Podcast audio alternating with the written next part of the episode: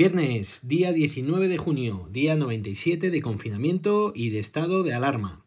154 nuevos casos diagnosticados en las últimas 24 horas, siendo su desglose el siguiente. 44 en Madrid, 32 en Cataluña, 25 en Aragón, 18 en Andalucía, 7 en Navarra, 6 en Castilla y León, 5 en la Comunidad Valenciana, 4 en Canarias y Murcia.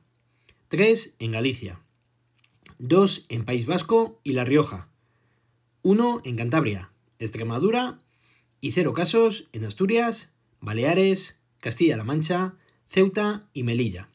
El número total de casos diagnosticados es ya de 245.575. En cuanto al número de casos diagnosticados en los últimos 14 días, ha sido de 3.967 mientras que en los últimos 7 días ha sido de 1.520. En cuanto al número de casos diagnosticados con fecha de inicio de síntomas en los últimos 14 días, ha sido de 718, mientras que en los últimos 7 días ha sido de 192. En cuanto al número de casos que han precisado hospitalización con fecha de ingreso en los últimos 7 días, ha sido de 97, haciendo un total de 124.806. Los casos que han ingresado en UCI con fecha de ingreso en los últimos 7 días ha sido de 8, siendo el total de 11.633. El número de fallecidos con fecha de defunción en los últimos 7 días ha sido de 40, haciendo ahora ya un total de fallecidos de 28.315. Por fin han actualizado estos datos después de reubicar en el tiempo los fallecidos para tener una imagen real de la evolución de la epidemia. 1.179 fallecidos más de los que había días atrás. Se dice bien y pronto. Hoy, siendo viernes, también actualizan los datos de los sanitarios contagiados, siendo la nueva cifra de 52.036. El número de notificados como contagiados desde el día 11 de mayo según la nueva estrategia de vigilancia, es de 1.616, repito, desde el día 11 de mayo. Estos se corresponden a 365 en centros sanitarios, 394 en centros sociosanitarios, 94 en domicilios, 308 en el ámbito laboral, 37 en otros y 418 desconocidos. Estos 418 suponen más del 25% del total. Hoy la Comunidad de Madrid ha comunicado que hasta que el Gobierno central no levante la alerta sanitaria, van a mantener restricciones. En principio, establecida en dos fases. Una hasta el día 6 de julio, entre las que otras medidas limitarán los aforos de los establecimientos al 60%, y otra en la que posteriormente aumentarán dicho aforo hasta el 75%. No obstante, comunican que dependiendo de cómo evolucione la epidemia, eliminarán o suavizarán las restricciones impuestas. A partir de lunes, también la ordenanza incluye la apertura de los parques infantiles, flexibilizar las visitas a las residencias y en el caso de las piscinas, perdón, se aumenta el aforo del 30% al 50%, incluso en las comunitarias. Un sitio donde yo creo que va a haber más de algún problema con los vecinos. Sigue prohibido, no obstante, el baño en ríos y pantanos. También las discotecas permanecerán cerradas hasta el 5 de julio y luego reabrirán, pero sin pista de baile.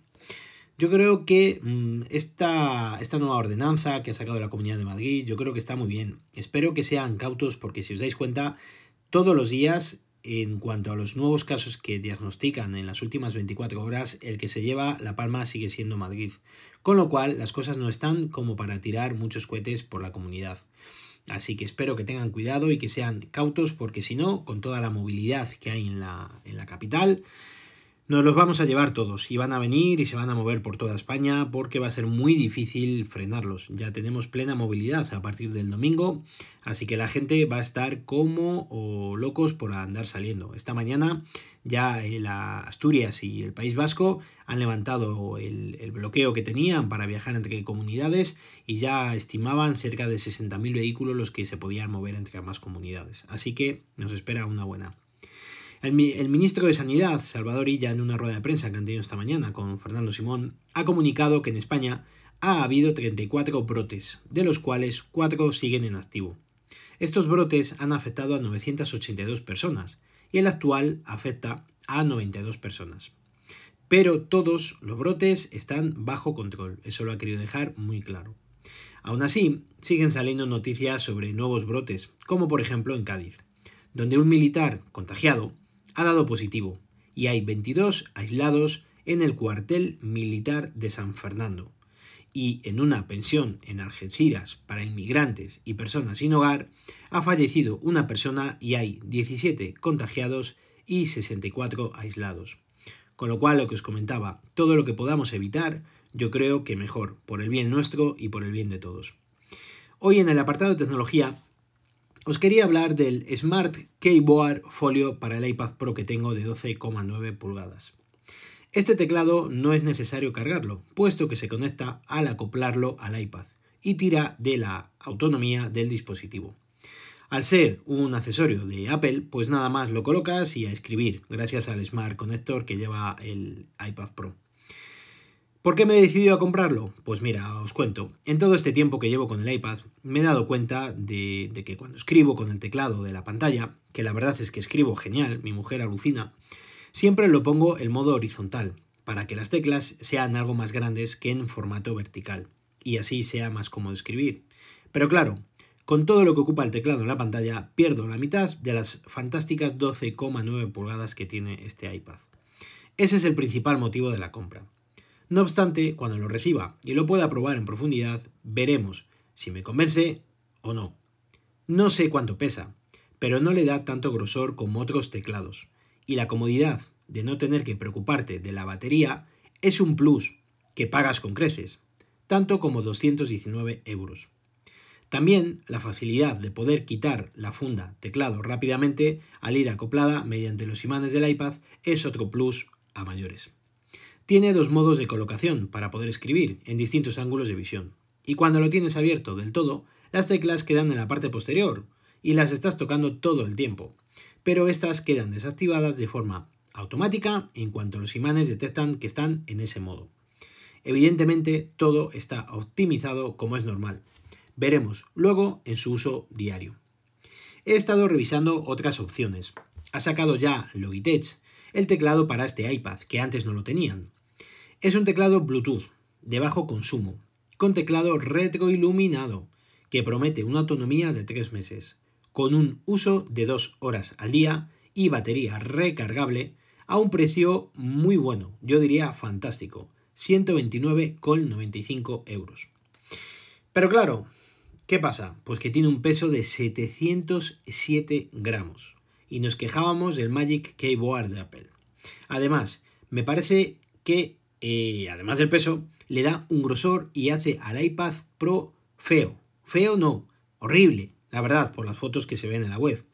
Tiene grandes bordes que, que, que lo que hacen es abrazar, digamos, al iPad, sujetarlo bien y para que se adapte bien. Con el problema de que si lo quieres quitar, imaginaros por el peso para manejar el iPad y demás, es mucho más complicado. Es igual, o más bien diría yo, parecido al que tenemos nosotros en el iPad de educación de mi mujer, con la diferencia de que este último no tiene teclado retroiluminado. Pero el resto es parecido. También en cuanto a la autonomía. El de mi mujer creo que ponía que la autonomía duraba dos años o tres años. Y este te dice que tres meses con solo dos horas de, de uso diario. Resumiendo, me he decidido por el de Apple por la comodidad a la hora de ponerlo y quitarlo. Por su ausencia de batería, que hacen despreocuparte en todo momento de su autonomía. Y también por la forma que tiene de construcción, que no da lugar a que se meta suciedad entre las teclas, ni líquidos ni nada por el estilo. Creo que lo recibo el lunes. Ya os contaré mis primeras impresiones. En fin, amigos y amigas, mañana más y mejor. Espero que paséis un fin de semana fantástico y nos vamos viendo por aquí. Evidentemente, seguiré grabando podcast hasta que me incorpore a mi puesto de trabajo, que de momento no sé nada. Ya puestos a pedir, espero que me dejen todo lo que queda del mes de junio. Si queréis contarme algo, lo podéis hacer al mail elgafaspodcast.com o en Twitter como arroba elgafaspodcast. Recuerda visitar mi blog, os dejo la dirección en las notas del episodio. Un saludo a todos y gracias por vuestro tiempo.